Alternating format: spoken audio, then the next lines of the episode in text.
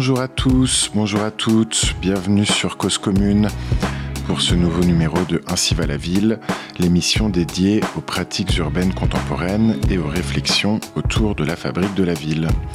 Nous sommes euh, ici en, studio, dans les retours euh, dans les studios de la radio, euh, rue Bernard Dimet, dans le 18e à Paris, avec Olicat en régie, que nous remercions et avec à distance Lolita et Olivier. Bonjour à vous. Bonjour. Bonjour. Euh, et donc aujourd'hui, nous avons choisi de continuer à de tenter d'alimenter la réflexion collective autour de ce que la situation euh, épidémique euh, de confinement et, donc la, situation politique, sociale générale actuelle change. Qu'est-ce, que cette situation change au fonctionnement des villes et à notre rapport à l'urbanité? La ville est lieu d'échange et de communication, vulnérable par définition. Les épidémies ont fait évoluer l'urbanisme à maintes reprises, intégrant dans l'espace des villes les techniques dictées par le critère de l'hygiène. L'effet de la pandémie semble plutôt être l'intégration du numérique et des lieux. Le télétravail a eu déjà un impact évident sur le logement. Les retombées sur l'espace public et les réseaux techniques ne se feront pas attendre, avec des conséquences encore à explorer. La pandémie a impacté d'une manière variée sur ces trois domaines. Elle a mis en évidence des problèmes à résoudre et de nouvelles possibilités, en accélérant de toute manière des tendances latentes. C'était un extrait du texte La Ville, trois fois augmenté, signé de Marco Kremaschi et de Johan Roffé, qui vient de paraître en juin sur le site du pavillon de l'Arsenal. Marco Kremaschi, bonjour. Bonjour à vous. Euh, Marco, tu es euh, professeur des universités, tu t'intéresses aux villes du point de vue des sciences politiques, euh, même si tu écris des articles tout à fait géographiques par, moment. tu as vécu et enseigné aux États-Unis, en Allemagne, en Italie, en Angleterre, en Inde, en Argentine, et tu vis aujourd'hui à Paris où tu diriges le cycle d'urbanisme de Sciences Po. Alors Marco, vous avez formulé en fait un point de vue critique à partir de plusieurs interventions publiques dans la période euh, qui s'écoule aujourd'hui sur la situation en cours et en particulier euh, vous êtes intervenu sur le rôle de la ville euh, pour dire donc on pourrait dire alimenter le, débat autour d'une éventuelle faute, hein, on pourrait dire, de, la ville et en particulier du processus de métropolisation dans la diffusion de la pandémie en cours. Et donc, pour schématiser un peu et ouvrir la discussion, on pourrait dire que une partie des auteurs euh, de sciences sociales, donc de certains géographes en particulier, comme, comme euh, Guillaume Faburel, ont écrit que, je cite, la métropolisation du monde était une cause de la pandémie. Fin de citation. D'autres, un peu dans le même euh, ton, on pourrait dire, se sont élevés contre certains torts qu'aurait eu la ville dense, par exemple l'architecte Jacques Ferrier. Et à l'opposé, au fond de ces positions-là, on a pu entendre d'autres auteurs euh, qu'on pourrait, on pourrait retrouver, mais dire que la ville, au fond, n'y était pour rien et qu'elle ne devait pas être tenue comme un facteur ni aggravant, ni particulièrement, disons, euh, euh, apaisant de cette diffusion de la pandémie. Pour votre part, comment vous êtes-vous positionné? Comment avez-vous répondu à ces critiques de la densité urbaine? Bonne question. en tant qu'urbaniste et géographe, la réponse ne peut qu'être, euh, je pense, que regarder au territoire et à la variété de, des situations. Alors, quand on me dit c'est la ville la cause de la pandémie, la réponse est toujours mais quelle ville? Alors, ce qu'on voit, c'est qu'il y a des métropoles qui ont été très frappées de manière violente. Euh, en Chine, euh, Wuhan, évidemment, mais New York aussi. Dans quelque sorte, Paris, ou Madrid. Mais il y a eu bien des villes-mondes euh, autant importantes que celle-là, euh, Singapour, Séoul, Tokyo, et la liste est longue, qui n'ont presque pas euh, d'infection, en tout cas, de, de n'ont subi pas des risques. Alors la question, c'est de quelle ville parle-t-on? Et moi, je pense que la réponse pour rassurer ceux qui se posent la question est-ce que la ville est la cause de la pandémie? La réponse est mais non, c'est la politique, c'est toujours la politique. C'est comment on a gouverné ou pas les, territoires d'abord et la réponse à la pandémie. Après, si on veut regarder mieux et donc euh, donner une réponse euh, avec un peu de recul, et on regarde aux données statistiques qui commencent à émerger là aussi, on voit bien à nouveau qu'il y a une énorme variété de situations. Et donc, euh, en France, vite fait, il y a deux France, la France du Nord et de l'Est, où il y a plein de situations différentes. Et l'épicentre, les Grands Est, évidemment, c'est pas la métropole euh, telle que communément on l'entend. Et la partie sud et la façade atlantique qui n'ont presque pas été touchées. Et, ça, c'est une situation qui se répète. Donc, à nouveau, un géographe, euh, Bouba fait noter que dans tous les pays, il y a effectivement un centre métropolitain, donc une ville dense qui a été grosso modo euh, l'un de, des épicentres de, de, de, la pandémie. Mais il n'y a pas que ça, il y a plein d'autres situations. Alors, à nouveau, je pose la question, mais de quelle ville parle-t-on? Euh, Il y a plein de formes différentes d'organisation des territoires, parfois faible densité, qui sont insérés dans des circuits globaux des circuits globaux de l'économie, ou bien euh, de l'hypermobilité, tel que euh, on dit ici en France. Donc, ils sont hyper connectés avec le reste du monde et donc sont exposés, vulnérables à ces formes de pandémie, même s'ils ne sont pas de, des zones denses. Finalement, ce serait davantage euh, l'organisation du territoire que sa forme qui générerait son, exposition à la pandémie. C'est ce que c'est ce que tu décris notamment euh, à travers euh, bah, l'exemple de la province de, de Bergame en Italie, qui a donc été un des l'épicentre de, de l'épidémie en, en Italie. Est-ce que tu est-ce que tu voudrais expliquer à partir de cet exemple pourquoi est-ce que on peut comment est-ce que tu démontres euh, que finalement la, la forme urbaine euh, n'est pas tant en cause par rapport à la manière dont s'organise le territoire? La, région de Bergame euh, L'épicentre près de Bergame, c'est une vallée en effet, c'est une vallée d'ancienne industrie très ancienne du 19e siècle et où l'épidémie euh, a produit des effets dévastants. Et avec de taux de mortalité effectivement impressionnants. Il y a à nouveau un problème des statistiques, mais grosso modo, euh, la surmortalité, donc euh, les taux de décès comparés aux, aux, années précédentes, dans la, dans la région de Bergame, c'est cinq fois plus voire dans certains commons, tels que Nembro, Albino, les deux qui sont le cœur de la pandémie, euh, on était dix fois, presque dix fois plus. Donc on voit bien qu'il y a des situations hyper graves, surtout autour de certains noyaux. Dans ces cas, c'était des événements, les fameux matchs de football euh, où la petite équipe de Provence, euh, Atalante, a joué contre les, la Balance à Milan comme à Mulhouse, on a eu un autre événement euh, religieux où, qui était l'outil de propagation du virus. Euh, ou bien ce sont des autres éléments. Dans, la, région de Bergame, il y a l'aéroport le hub de, Ryanair. Donc, euh, c'est le troisième aéroport d'Italie, c'est le, deuxième aéroport de, Ryanair. Donc, c'est un lieu, un endroit où il y a des millions de passagers euh, qui passent chaque année. Donc, vous voyez, il y a des raisons différentes. Et moi, ce que je trouve à, sorte de cas et tout, c'est que la vallée de près de Bergame, de Nembro d'Albino, on peut la définir. C'est difficilement.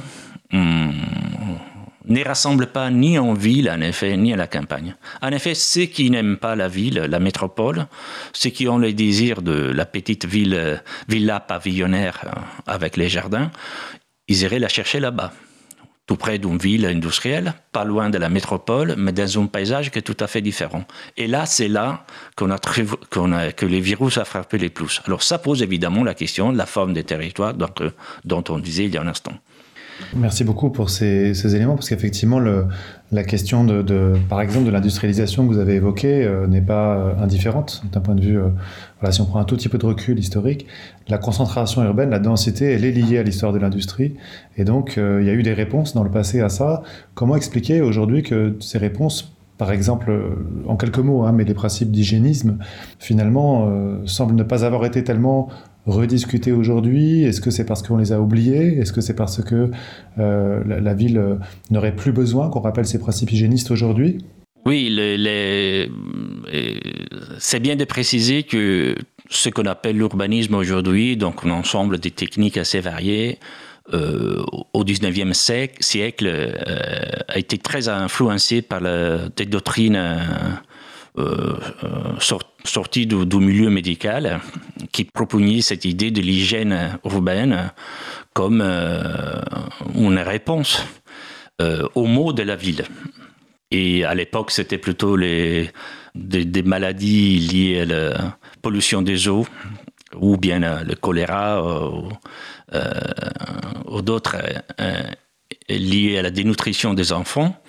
Et, la réponse a été tout à fait d'organiser des règles, des règles euh, d'espace, euh, d'illumination, d'aération surtout, qui euh, le promoteur et constructeur à créer des, des environnements urbains plus sains. en effet, c'est vrai que c'était des règles, des réductions ou des mitigations de la densité. Et ils ont bien marché avec des traductions à la fois esthétiquement plus euh, intéressantes, d'autres peut-être moins, tout, euh, tout au long du XXe siècle. Ce qu'on touche là aujourd'hui, c'est une crise exactement du, siècle du, euh, du welfare, du siècle du bien-être, où tous les systèmes publics ont misé sur cette forme de densité bien gérée. Parce que c'est pas seulement la ville, dans le sens du bâtiment. Ce sont aussi les transports en commun. Ce sont aussi les établissements publics, tels que les hôpitaux eux-mêmes, qui ont été au centre de la crise de la pandémie, euh, ou bien les écoles, comme on a bien vu le, point faible du confinement. Alors tout ce qu'on a inventé pendant le XXe siècle, donc tous les systèmes euh, du bien-être étatique, si vous voulez, social-démocrate, hein, dans cette idée d'expansion des services publics, tout ça a été créé sur l'idée qu'il y avait une forme de mitigation de la densité, d'apprivoisement de la densité, qui permettait de partager une sorte de survaleur public. Et les pandémies nous mettent face à, ces problèmes-là. Donc, euh, on est bien au-delà du discours, du discours critique vers la ville. Euh, on doit gérer là une forme de post-Fordisme euh, du bien-être qui nous amènera dans une réflexion bien plus épineuse. Alors cette, euh, cette réflexion, justement, euh, tu as écrit un article dont on a lu une, partie de l'introduction au début de, de l'émission. Lolita, est-ce que tu veux enchaîner là-dessus? Oui, euh, Marco, vous avez écrit un article euh, donc avec Johan Roffet, Yodan Roffet, pardon. Euh, est-ce que vous pouvez en résumer les principales, les principales idées que vous y avancez? Je crois que c'est en trois points. Oui, l'article, c'est un texte bref, contribution au pavillon de l'Arsenal, qui a fait cette belle initiative d'une réflexion collective autour du post-crise. Et le L'argument qu'on propose, c'est très simple. Euh, les architectes euh, et les urbanistes euh, aiment penser la ville en tant que la combinaison du domaine privé avec l'espace public. En tant que chercheur à Sciences Po, il me faut d'ajouter qu'il y a quand même une forme d'organisation de ces espaces qui passent par des réseaux, des réseaux techniques, infrastructuraux, souvent technologiques, qui sont parfois souterrains, parfois invisibles, de plus en plus invisibles, dématérialisés. Et les trois domaines ensemble font ce qu'on appelle aujourd'hui la ville, c'est-à-dire notre expérience quotidienne de vivre ensemble. Évidemment, la, pandémie a touché aux trois, gravement touché à l'espace public. On a tous ressenti la perte totale pendant des, mois, des semaines de confinement euh, de tout ce qui est la vie en commun.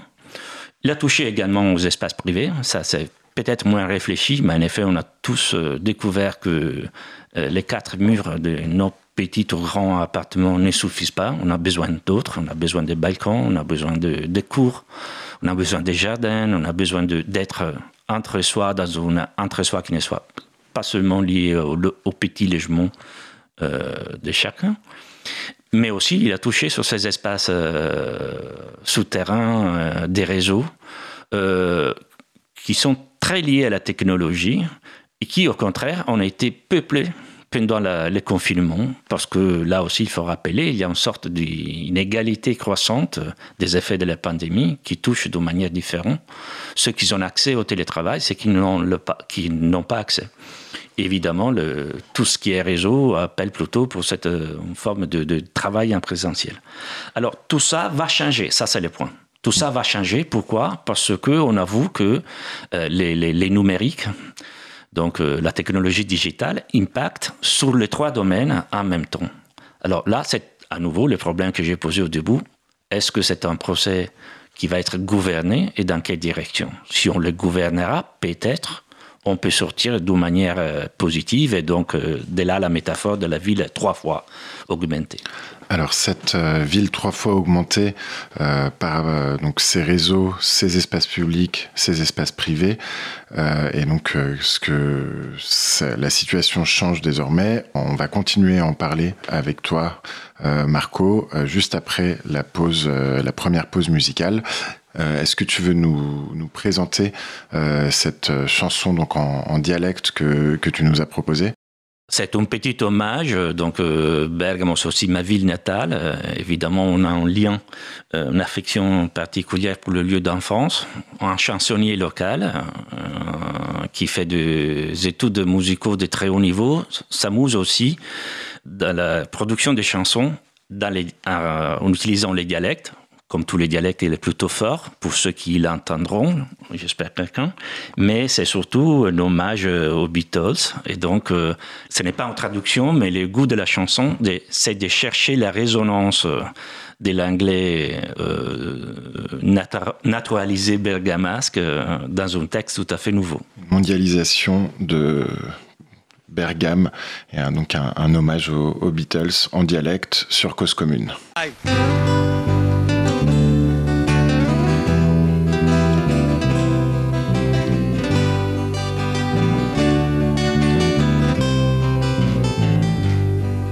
al mercat compreu formai L'ho sempre lei al banchetto in ma sì Gli disse che lei è del member, lei è del bighi Al garna sta la piove, è una malga soltanto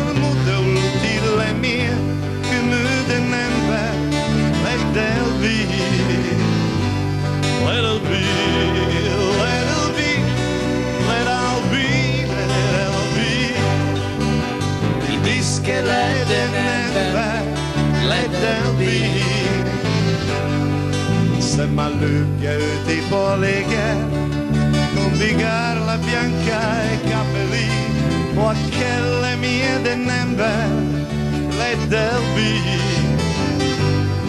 Lenta che il vento in forma cele Anche lumina e spuse I code ghi a che il mio o a chi il vi Leddelby Leddelby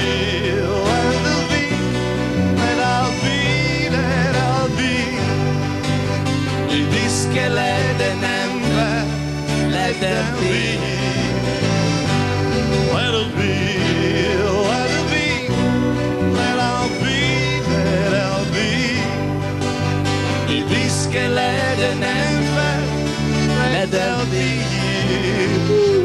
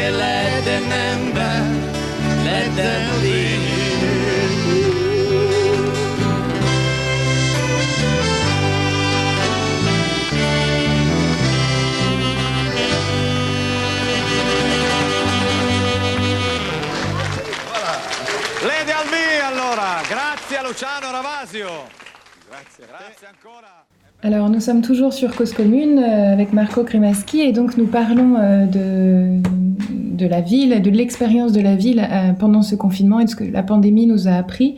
Vous nous expliquiez juste avant cette musique votre proposition d'analyse de cette expérience qui a changé. Peut-être on peut prendre le temps de, de redétailler ensemble chacun, chacune de vos propositions. La première, c'était notamment la question de, de, du repli, du repli des espaces dans lesquels euh, on a vécu, euh, la distance, euh, enfin le, rapport à l'espace privé. Est-ce que vous voulez détailler un, peu plus cette proposition? Oui, l'expérience du confinement nous a montré l'importance des espaces publics en ville et les manques qu'on a en fond, au fond de tout ce qui est lié aux espaces communs et donc à la sociabilité urbaine. Et aussi, on voit la, fin du, rapide du confinement et la, la femme qu'on a de, retrouver ces, lieux. La question plutôt aigre que se pose euh, aujourd'hui, c'est euh, est-ce que le Covid s'est déjà oublié, c'est passé du tout, ou bien euh, il y aura des formes de, de, contrôle de cet espace public cause le Covid? Donc on voit bien qu'on est sur une direction assez euh, dangereuse aussi de, des espaces de liberté privée en même temps parfois peut-être nécessaire si, euh, au cas où le, la pandémie, le, deuxième tour de la pandémie euh, devrait revenir. Alors, on en même parle temps, on a été privé de, de, ces espaces publics, notamment des espaces, euh, euh des parcs, etc. Quand bien même euh, dans d'autres pays, euh, au contraire, on a incité les gens à, à, à aller dans ces espaces ouverts qui étaient réputés plutôt safe, notamment, notamment en Allemagne. Euh, donc, est-ce qu'il n'y a pas euh, aussi des, des différences de, euh, de, relations à l'espace public qui se sont révélées à travers ces, différentes positions? Là, évidemment, il y a un problème de connaissances scientifiques. On a adopté des mesures de distance physique, je dirais, plutôt que sociale, de distance, de distanciation, comme mesure de, de sécurité sanitaire. Euh, il y a d'autres critères euh, qui ont, été adoptés par d'autres euh, systèmes, même plus sévères. Il y a des plus faibles, mais aussi des plus durs. Donc, il faut savoir, en tout cas, que ces systèmes de distanciation sont destinés à, à rester en place, dans, dans, une certaine mesure. Et ensemble à des systèmes de, de contrôle digital de, de, la fréquentation de ces espaces.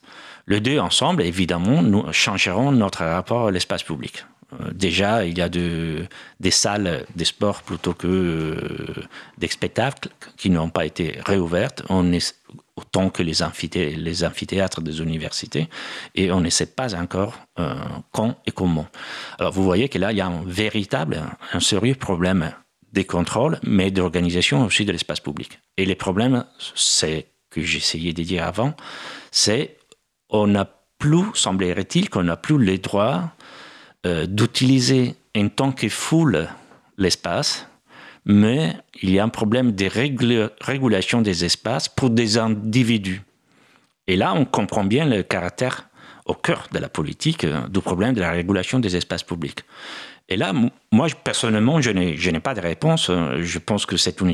Et je, n'ai pas l'impression que personne, même euh, au gouvernement, n'ait pas encore une vision sur l'après-Covid. Mais là, c'est pose un évident problème politique très grande importance.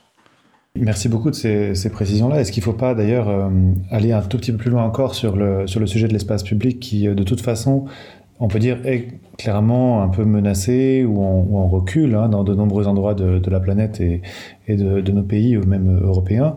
Et, et, donc, pour préciser un peu, est-ce qu'il n'y a pas un enjeu sur les espaces publics, on pourrait dire centraux, les espaces publics où se joue euh, traditionnellement la, la, vie urbaine, où elle se jouait, et des espaces publics qui seraient perçus comme au fond euh, de moindre importance. Est-ce que, selon vous, c'est une distinction qui est pertinente et que le déconfinement dont on parle aujourd'hui viendrait au fond euh, mettre en lumière, ou est-ce qu'il faut changer un peu ce vocabulaire-là? Je suis d'accord qu'il y, a eu une forte mutation de l'espace public dans les dernières décennies. Euh, je parle plutôt des mutations que des disparitions, comme on fait parfois dans la littérature, surtout anglo-saxonne. La mutation, c'est dû surtout à une forme de commodification, de, commercialisation, la, la, franchisation des espaces publics, qui est surtout évident au centre des villes, des villes de plus en plus touristiques et qui va toucher aussi, euh, n'oublions pas Airbnb, va toucher aussi au, domaine privé. Ça, c'est plutôt frappant euh, comme cas d'étude. Donc tout ça, c'était avant les Covid. Hein, et c'était déjà en forme de euh, diminution, si vous voulez, de, de, la unitariété des espaces publics. En même temps, il faut dire quand même que euh, les années 80 ont été les grands tournants en Europe, au moins, euh, de récréation des espaces publics et de récivilisation des espaces publics contre la voiture. Et là, par contre, le Covid a marqué un point, c'est-à-dire que euh, une des mesures politiques la plus immédiate et la plus pratique aujourd'hui, c'est le faire espace au vélo, faire espace aux piétons. C'était déjà en tendance c'est une tendance accrue après les Covid. Donc moi je trouve là il y a une petite euh, contre-tendance, laquelle va, va prendre place euh, dans les futurs, on verra. Moi je pense que là, en tout cas, c'est une opportunité qu'on crée aujourd'hui, surtout pour reposer la question de l'espace public, surtout pour poser la question de l'espace public dans les espaces, dans les régions urbaines qui ne sont pas au centre. Après, euh, moi, j'avais l'impression que, enfin, je me faisais la réflexion euh, l'autre jour que le, finalement, cette création euh, complètement, enfin, massive et soudaine de, nouvelles pistes cyclables, on a l'impression qu'elle va à l'encontre de l'utilisation de la voiture euh, parce que clairement les pistes cyclables qui sont aujourd'hui déployées dans Paris, elles sont euh, déployées sur des sur des voies qui étaient auparavant des voies euh, pour, réservées aux voitures. Mais en fait, moi j'ai plutôt l'impression que ça va à l'encontre des transports en commun, euh, vu qu'ils ont décidé de doubler les lignes des transports en commun par des pistes cyclables. Et donc est-ce que c'est pas euh, aussi une manière de remettre plus d'individualisme dans les dans les déplacements et finalement de peut-être d'affaiblir un service public au, au, au profit d'un autre, euh, d'un autre mode de déplacement réputé euh, plus sûr au niveau euh, sanitaire. Et ça pose à nouveau le problème des, inégalités. N'oublions pas que les transports en commun euh, sont restés ouverts pour euh, ceux qui travaillaient dans le service de logistique surtout, de commerce, des infrastructures, en tout cas dans les travaux euh, à présence tout, tout au long du confinement et que plus on est pauvre, euh, quelque part, moins on peut, moins notre capacité à aller travailler euh, à vélo euh, est potentiellement grande, étant donné que on, sait que le, gradient de, de richesse décroît au fur et à mesure qu'on s'éloigne du centre des métropoles, et donc forcément on habite plus loin de son travail dans, dans ces cas-là. Je suis convaincu que les problèmes pour les transports publics est sérieux, est grave et il est là. Et comme je répète, c'est une euh, des paris à résoudre parce qu'il faut réinventer le modèle euh, des services publics euh, pour le XXIe siècle. Il n'y a pas de, de réponse facile à cette question. En même temps, Paris, Tokyo, Singapour peut-être, ce sont un peu l'exception, c'est-à-dire des systèmes de transport public autant puissants et bien organisés, relativement bien organisés, sont plutôt l'exception. Euh, les villes dans le monde, euh, euh, malheureusement ou pas, n'ont jamais eu, la, même en France, hein, autant de, transports en commun. Donc, il faut bien relativiser la question. Il y a un, véritable problème de mobilité. Et le Covid augmente les problèmes qu'il était déjà là et dans plein de villes où il n'y avait pas un réseau fort de transport en commun, évidemment, euh, c'est une opportunité à saisir en ce moment. Euh, le deuxième élément, vous parlez de l'individualisation euh, qui même les vélos entraînent.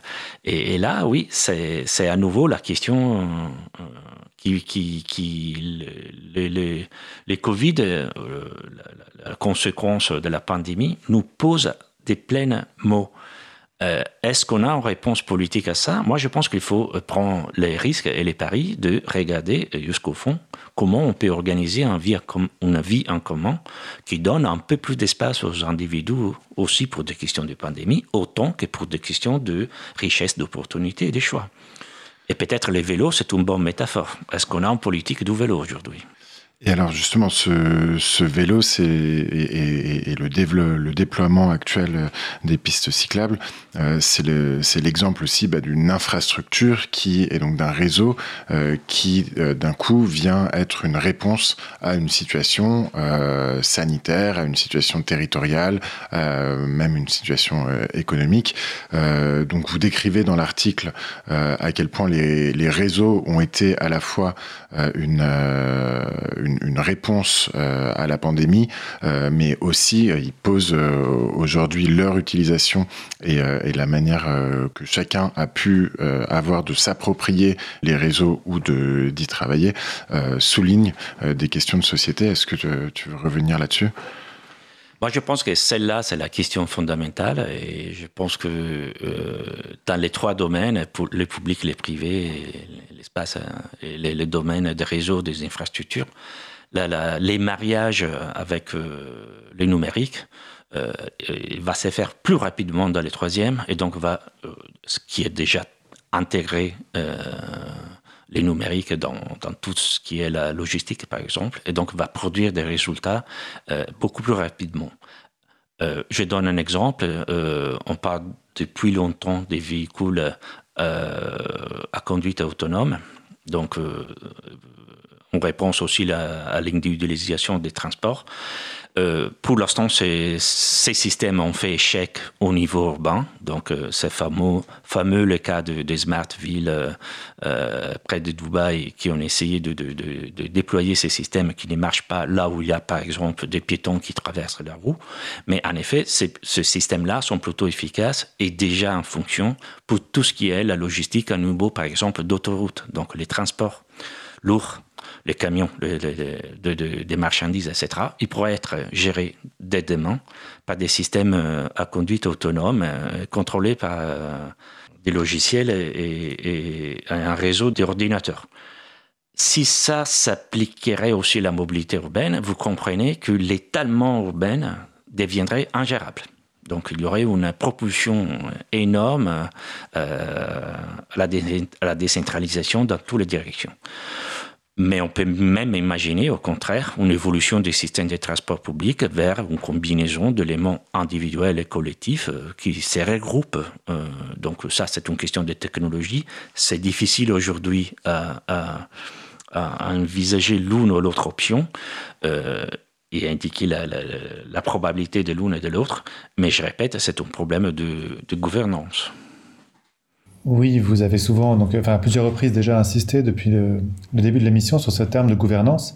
Et finalement, euh, vous l'avez associé, euh, me semble-t-il, assez souvent à la, question des inégalités. C'est-à-dire que finalement, euh, la situation que vous décrivez avec une expansion toujours croissante des réseaux, un, repli peut-être lorsque c'est possible sur le télétravail, l'extension vers des fonctions logistiques et ainsi de suite. Est-ce que ça ne va pas euh, si l'on n'y veille pas, donc euh, amplifier encore les inégalités qui ont tendance euh, à, s'accroître. Et donc, selon vous, quelles seraient au fond les, les réponses que l'on pourrait apporter en matière de, de, politique, justement, de gouvernance à cette tendance-là? Vaste programme. Euh, les, réseaux n'ont pas été gouvernés, ça c'est la question. Euh, les réseaux de, les réseaux sociaux, les réseaux d'internet, les réseaux des systèmes bancaires, surtout des transactions financières, n'ont pas été gouvernés du tout. Donc les problèmes, oui, d'accord, c'est comment les gouverner, mais c'est d'abord de commencer à les gouverner, de se donner une régulation dans l'espace national d'abord, mais aussi dans les règles internationales. Moi, je pense que là, il y a un manque de pensée, surtout, euh, de tout ce qui est les réseaux aujourd'hui. Et ce qui est inévitable, c'est l'intégration de ces réseaux dans toutes les formes d'organisation territoriale. Donc, je reviens là sur la question de la ville qu'on avait posée euh, au, tout début. Euh, on a tous envie, je crois, d'habiter dans une euh, maisonnette avec un jardin. parfois, de manière contradictoire, on voudrait aussi avoir une belle vue sur Notre-Dame en même temps. tout ça, évidemment, c'est impossible pour l'ensemble. c'est une question de gouverner une multitude de besoins. Ce qui n'est pas impossible, c'est de donner une chance à toute forme de territoire d'être soi-même. Donc je pense qu'aujourd'hui, parler des villes et des campagnes, c'est en effet manquer la cible. C'est un peu dépassé. On a une ville française qui est la France, où il y a un centre qui est Paris, il y a plein de métropoles, il y a plein de vastes territoires tout autour, on fait partie quand même du même espace. Il faut gouverner les échanges. Moi, je trouve cette métaphore d'une euh, ville planétaire beaucoup plus intéressante euh, et qui renvoie effectivement au problème de comment on gouverne les échanges entre territoires qui sont différents. Mais si on partirait tous à la campagne, ce qu'on ferait, ça serait de recréer la ville en campagne. Ça serait de, en effet de consommer la campagne. Donc c'est une forme d'autophagie au final, euh, qui est exactement le contraire de ce qu'on cherche. Moi, c'est pour ça que j'insiste sur la question de la politique. Ce sont des choix qu'il faut faire. Ce sont des choix qui doivent, qui doivent être réfléchis. Et je pense aussi que il y a une conjonction exceptionnelle entre la réflexion sur les post-Covid, la réflexion sur la crise euh, économique qui, suivent, qui suivra euh, au Covid et la question du climat qui est bien plus large, mais la Convention citoyenne va consigner demain ces résultats, à la fin de semaine ces résultats. Les trois éléments ensemble, euh, ce n'est pas un hasard. Et donc je pense que cet automne, on aura l'espace pour discuter de tout ça. Alors justement, oui, le, premièrement le confinement et là la crise économique qu'on sent euh, euh, qui, arrive et qui va, qui, qui va malheureusement pas, pas s'arrêter de, de sitôt, euh, sont l'occasion euh, pour beaucoup de, de, mettre des propositions sur la table, de pousser des propositions qui existaient déjà. Ça a été, je pense, aussi l'occasion d'une prise de conscience pour, euh, pour certains. Euh, est-ce que toi, tu as, tu as vu des, des prises de position qui t'ont interpellé? Est-ce que tu, tu, tu, tu, vois des idées qui, qui qui paraissaient utopiques hier et qui aujourd'hui peuvent avoir une certaine, un, un poids politique euh, supérieur je voudrais avoir une réponse complète. Je pense qu'on peut que faire que des exemples là. J'ai l'impression que oui, en tout cas. Et en effet, il y a un espace euh, qui s'ouvre pour des réflexions qui y amènent, euh, aurait pu paraître impossible ou utopique euh, et qui soudainement deviennent euh, presque obligés dans l'espace politique. Déjà, les, discours politiques ont changé, les tons euh, du président Macron dans la dernière allocution était plutôt différent qu'il y a trois ans. Donc, euh, on voit bien qu'il y a une évolution de, la réflexion politique. Moi, je pense par exemple, et je ne cite que la première que je trouve importante, il y a, les, il y a eu une discussion dans tous les pays sur euh, euh, comment villes et territoires répartissent les avantages de la globalisation. En France, ce débat a pris la forme euh, de la métaphore de la fracture territoriale. Euh, c'est une métaphore que je trouve excessive, euh, qui parle d'une sorte de situation blanc et noire que je n'ai, noir et blanc que je ne partage pas et mais au-delà de ça, moi je trouve que ça, c'est le véritable problème. Euh, évidemment, il y a des, villes, il y a des agglomérations qui bénéficient de, des échanges euh, globaux. Il y a d'autres territoires qui, au contraire, ne, ne reçoivent pas suffisamment de, de, de, rétributions. Je pense que là, c'est la question, qui est en même temps politique et territoriale, qui aujourd'hui sort de l'utopie, de l'utopie de la campagne, qui devient finalement, est-ce qu'on a la possibilité de confiner le capitalisme à certains territoires et de faire sortir certains territoires de ces espaces marchands et, donner à ces territoires, une sorte de bénéfice économique pour le fait qu'ils nous préservent du risque de pandémie, qu'ils préservent la, la biodiversité, par exemple. Évidemment, c'est un coût. C'est un coût énorme que la société doit, doit euh, assumer jusqu'au fond. Ce n'est pas un remboursement, c'est finalement reconnaître au contraire la complémentarité de l'un et de l'autre. Moi, je pense que cette idée d'une territorialisation des formes économiques, qu'il y a juste euh, quelques mois, euh, c'était inconcevable et euh, contradictoire par rapport à la globalisation. On, on, imaginait que la globalisation était infinie et devrait euh, toucher à tous les bouts du monde. Au contraire, je pense que là, on a une opportunité finalement de réfléchir pas seulement sur le développement et la croissance, mais surtout sur la territorialisation du développement.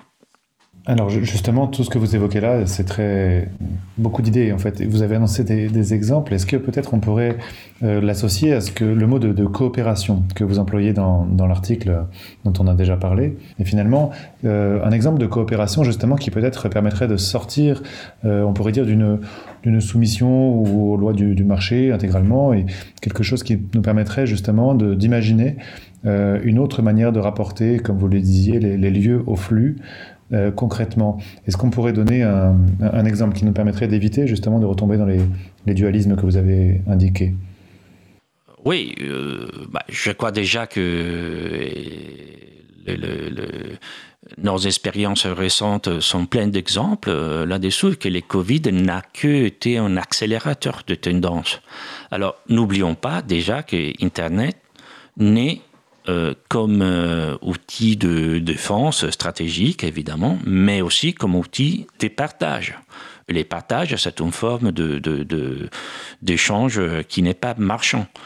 Euh, donc, tout ce qui est. Il y a des maires en Europe, de villes importantes, qui sortent de partis politiques, les pirates, qui ont fait de cette idée du partage numérique, qui ont fait l'idée et la force prenante euh, de leur programme. Donc oui, je pense qu'il y a des utopies déjà là. Et donc, euh, une des réponses euh, en Angleterre à la crise du Covid a été sur les réseaux sociaux, l'utilisation d'une petite app qui s'appelle Next, qui était plutôt pour les gossips et pour des voisinages. Et donc, plutôt pour savoir euh, quel voisin euh, avait une affaire avec la voisine d'à côté. Donc, euh, tout d'emblée, tout ça a tourné vers un échange d'aide, d'entraide entre les voisins. Donc, je répète, c'est pas l'outil les problèmes, c'est vraiment la forme politique qu'elle assume une fois que le citoyen se mobilise. Moi, je pense qu'il y a plein d'exemples d'utilisation du numérique dans les réseaux sociaux. On va continuer à en parler euh, dans la troisième partie de l'émission, mais euh, en attendant, on va faire euh, une deuxième pause musicale en écoutant la valse à mille temps de Jacques Brel, et on se retrouve juste après sur Cause Commune.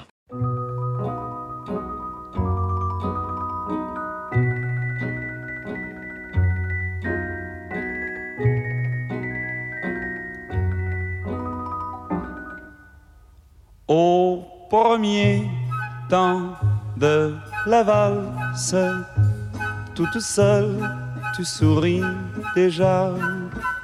Au premier temps de la valse, je suis seul, mais je t'aperçois. Et Paris qui bat la mesure, Paris qui mesure notre émoi, et Paris qui bat la mesure me murmure, murmure tout bas. Une valse à trois temps qui s'offre encore le temps, qui s'offre encore le temps de s'offrir des détours du côté de l'amour. Comme c'est charmant, une valse à quatre temps, c'est beaucoup moins dansant. C'est beaucoup moins dansant, mais tout aussi charmant qu'une valse à trois temps, une valse à quatre temps, une valse à vingt ans. C'est beaucoup plus troublant, c'est beaucoup plus troublant, mais beaucoup plus charmant qu'une valse à trois temps, une valse à vingt ans, une valse à cent ans, une valse à cent ans. Une valse à cent ans chaque carrefour dans Paris que l'amour rafraîchit au printemps. Une valse à mille temps, une valse à mille temps, une valse à mille temps de patienter vingt ans pour que tu aies vingt ans et pour que j'ai vingt ans. Une valse à mille temps, une valse à mille temps, une valse à mille temps offre trois 333 fois le temps de bâtir un roman. Au deuxième temps de la valse, on est deux, tu es dans mes bras. Deuxième temps de la valse, nous comptons tous les deux une, deux, trois, et Paris qui bat la mesure, Paris qui mesure notre émoi, et Paris qui bat la mesure, nous fredonne, fredonne déjà. Une valse à trois temps qui s'offre encore le temps, qui s'offre encore le temps de s'offrir des détours du côté de l'amour, comme c'est charmant une valse à quatre temps. C'est beaucoup moins dansant, c'est beaucoup moins dansant, mais tout aussi charmant qu'une valse à trois temps, une valse à quatre temps, une valse à vingt ans. C'est beaucoup plus troublant, c'est beaucoup plus troublant, mais beaucoup plus charmant qu'une valse à trois temps, une valse à vingt ans, une valse à cent ans, une valse à cent ans, une valse à cent ans, chaque carrefour dans Paris que l'amour après au printemps, une valse à mille temps, une valse à mille temps, une valse à mille temps de patienter vingt ans pour que tu aies vingt ans et pour que j'ai vingt ans, une valse à mille temps, une valse à mille temps, une valse à mille temps, ça 333 fois le temps de bâtir un roman au troisième temps de la valse. Nous valsons enfin tous les trois au troisième temps de la valse. Il y a toi, il y a l'amour et à moi et Paris qui bat la mesure, Paris qui mesure notre émoi et Paris qui bat la mesure, laisse enfin éclater sa joie. Une valse à trois temps qui s'offre encore le temps, qui s'offre encore le temps de sortir des détours du côté de l'amour, comme c'est charmant une valse à quatre temps. C'est beaucoup moins dansant, c'est beaucoup moins dansant, mais tout aussi charmant qu'une valse à trois temps, une valse à quatre temps, une valse à vingt ans. C'est beaucoup plus troublant, c'est beaucoup plus troublant, mais beaucoup plus charmant qu'une valse à trois temps, une valse à vingt ans, une valse à cent ans, une valse à cent ans, une valse à cent ans. À chaque carrefour dans Paris que l'amour a fraîchi au printemps, une valse à mille temps, une valse à mille temps, une valse à mille temps de patienter vingt ans pour que tu aies vingt ans et pour que j'ai vingt ans, une valse à mille temps, une valse à mille temps, une valse à mille temps pas le temps de bâtir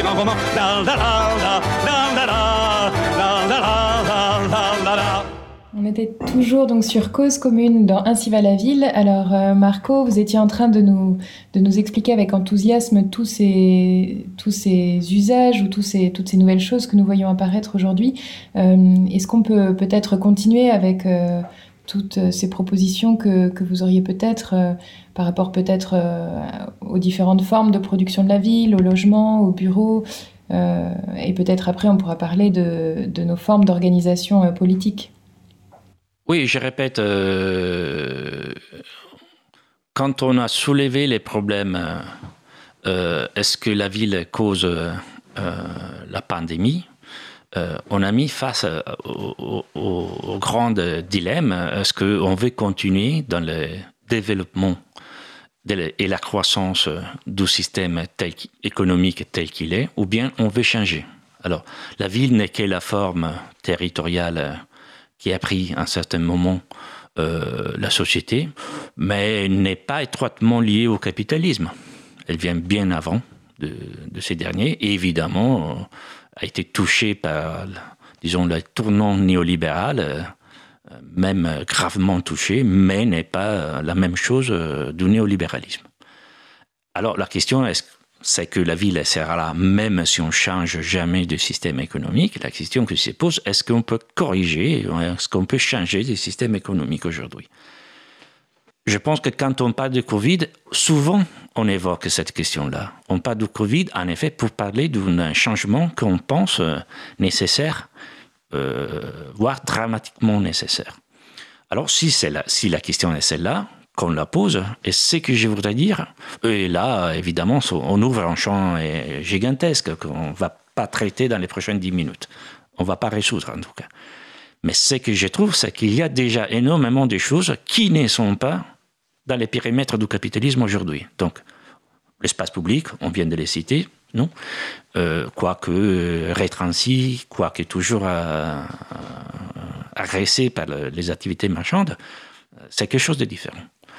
Et on a cité l'école, quoique rapidement, mais il y a plein d'activités qu'on fait avec, souvent avec enthousiasme, même à distance, même à travers des outils techniques pervers, pourquoi? Parce qu'on aime l'échange euh, et la productivité culturelle de, l'interchange humain. Tout ça, euh, des économistes anglaises ont appelé tout ça l'économie fondamentale. C'est-à-dire qu'en effet, si on regarde bien, la moitié des échanges humains ne sont pas marchands dans les sens euh, qu'on a donné dans les cinq derniers siècles à travers le capitalisme et surtout dans les 30 dernières années dans, dans la financiarisation du capitalisme. Ce sont des échanges autour d'une économie fondamentale. C'est la maison, c'est les, services, évidemment, c'est l'alimentation, c'est l'éducation. Et, on avoue l'importance de tout ce qui est les services de soins aux personnes en difficulté à toute phase de la vie. Et je répète, c'est pas une partie modeste de l'économie, c'est une très grosse partie. Et je répète, c'est de l'économie.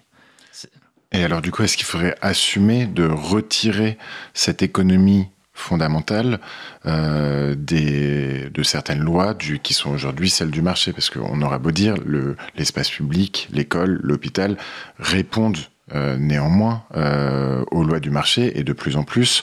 Euh, et donc, est-ce que, est-ce que tu penses qu'il est envisageable d'étudier sagement une, les modalités pour retirer ces, ces principes économiques fondamentaux et ces, ces toutes ces toutes ces valeurs des lois des lois du marché? Est-ce que c'est c'est une utopie valable aujourd'hui?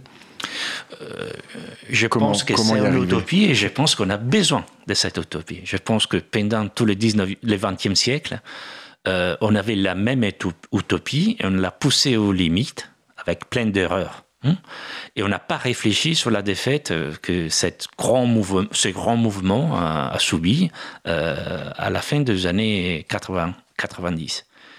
Mais il a été une défaite, une défaite politique. Donc, et, quand aujourd'hui on pense de renouveler une forme d'utopie de l'échange non marchand, il faut être conscient qu'il faut repenser, les formes, mais aussi les, alliances, les contestes, le système d'acteurs et tout ça.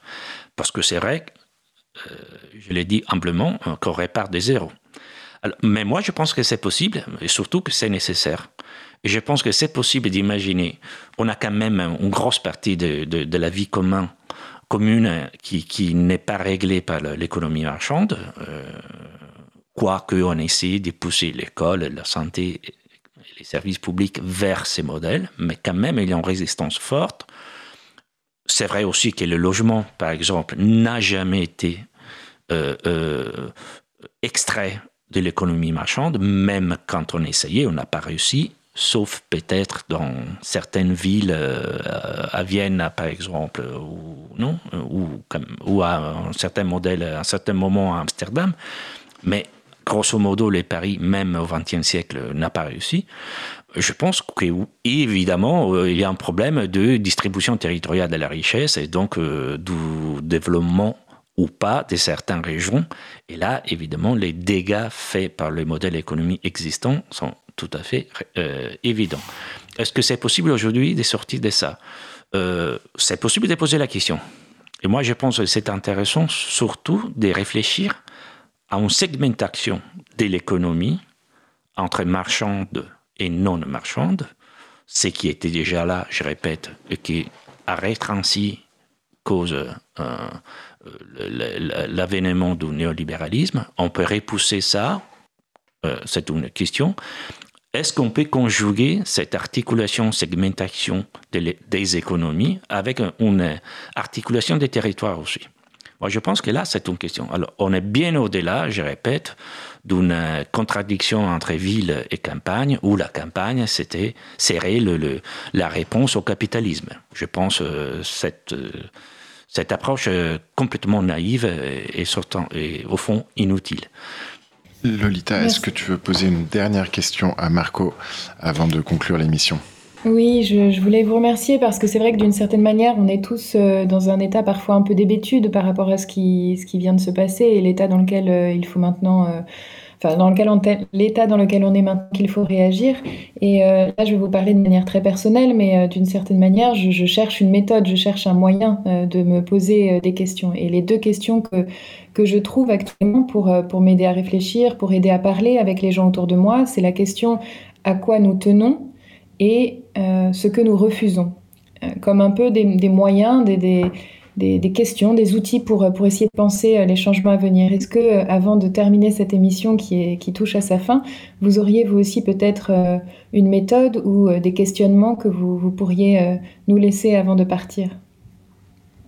C'est qu'on à qui je tiens, c'est que je refuse C'est ça la question, Lolita. Non, c'est plutôt, est-ce que vous aussi, enfin moi, ce sont les deux questions que j'utilise moi, est-ce que vous, vous avez euh, des, des, idées de questions que nous pourrions nous poser? Est-ce que vous, vous avez euh, un moyen euh, de, de, de vous poser des questions? C'est plutôt ça. Quelles questions vous vous posez? De quelles questions avez-vous besoin actuellement? D'accord. Euh, je pense que la question fondamentale, euh, je la pense dans ma perspective étroite de chercheur et d'enseignant. Et donc déjà, je me positionne dans un secteur qui n'est pas forcément marchand, quoique évidemment est intégré d'une certaine manière dans les systèmes dont on parlait. Mais quand même, je suis à recul par rapport échanges plus violents, violents de, Je pense que là, la question c'est qu'ils épousent, c'est pour moi, c'est comment penser les changements d'abord et comment réparer les mondes euh, en seconde. Comment penser les changements Parce que voilà, je pense qu'on est tous tributaires d'une idée totalisante du changement donc d'une sorte de révolution astronomique. Donc tout ce qui était avec les pieds par terre doit tomber sur la tête. Ça n'a pas bien marché. Hein. Donc je pense que là, il faut vraiment euh, avoir le courage de se dire, ces modèles-là ne marchent pas. C'est quoi les, les, modèles euh, du changement que j'ai choisi, que je cherche, que je pratique? Aujourd'hui, on donne la réponse souvent de, tout petits changements locaux, hyper locaux, euh, volontaires, euh, individuels. Euh, pourquoi pas? Mais je ne pense pas que ce soit la seule réponse possible. Je pense au contraire qu'il y a un éventail qui s'ouvre entre les deux modèles et qu'il faut chercher la bonne piste. Et là, alors, Lolita, si j'ai bien compris la question, quelle est la demande des méthodes? Pour moi, c'est ça quelle forme, quel modèle de, changement entre les deux? Et le deuxième, pour moi, je suis urbaniste, et je reste euh, passionné des outils et de la matérialité. Ce sont le comment on met, euh, comment on donne une solution au mot du monde, comment on les répare, comment on trouve des solutions qui soient possibles ici et maintenant, comme on disait une fois. Merci infiniment Marco, une, conclusion tout en, tout en soin. Euh, on vous souhaite à tous une très belle journée et à bientôt pour un nouvel épisode de Cause Commune. Merci encore euh, à vous Marco. Merci à vous tous.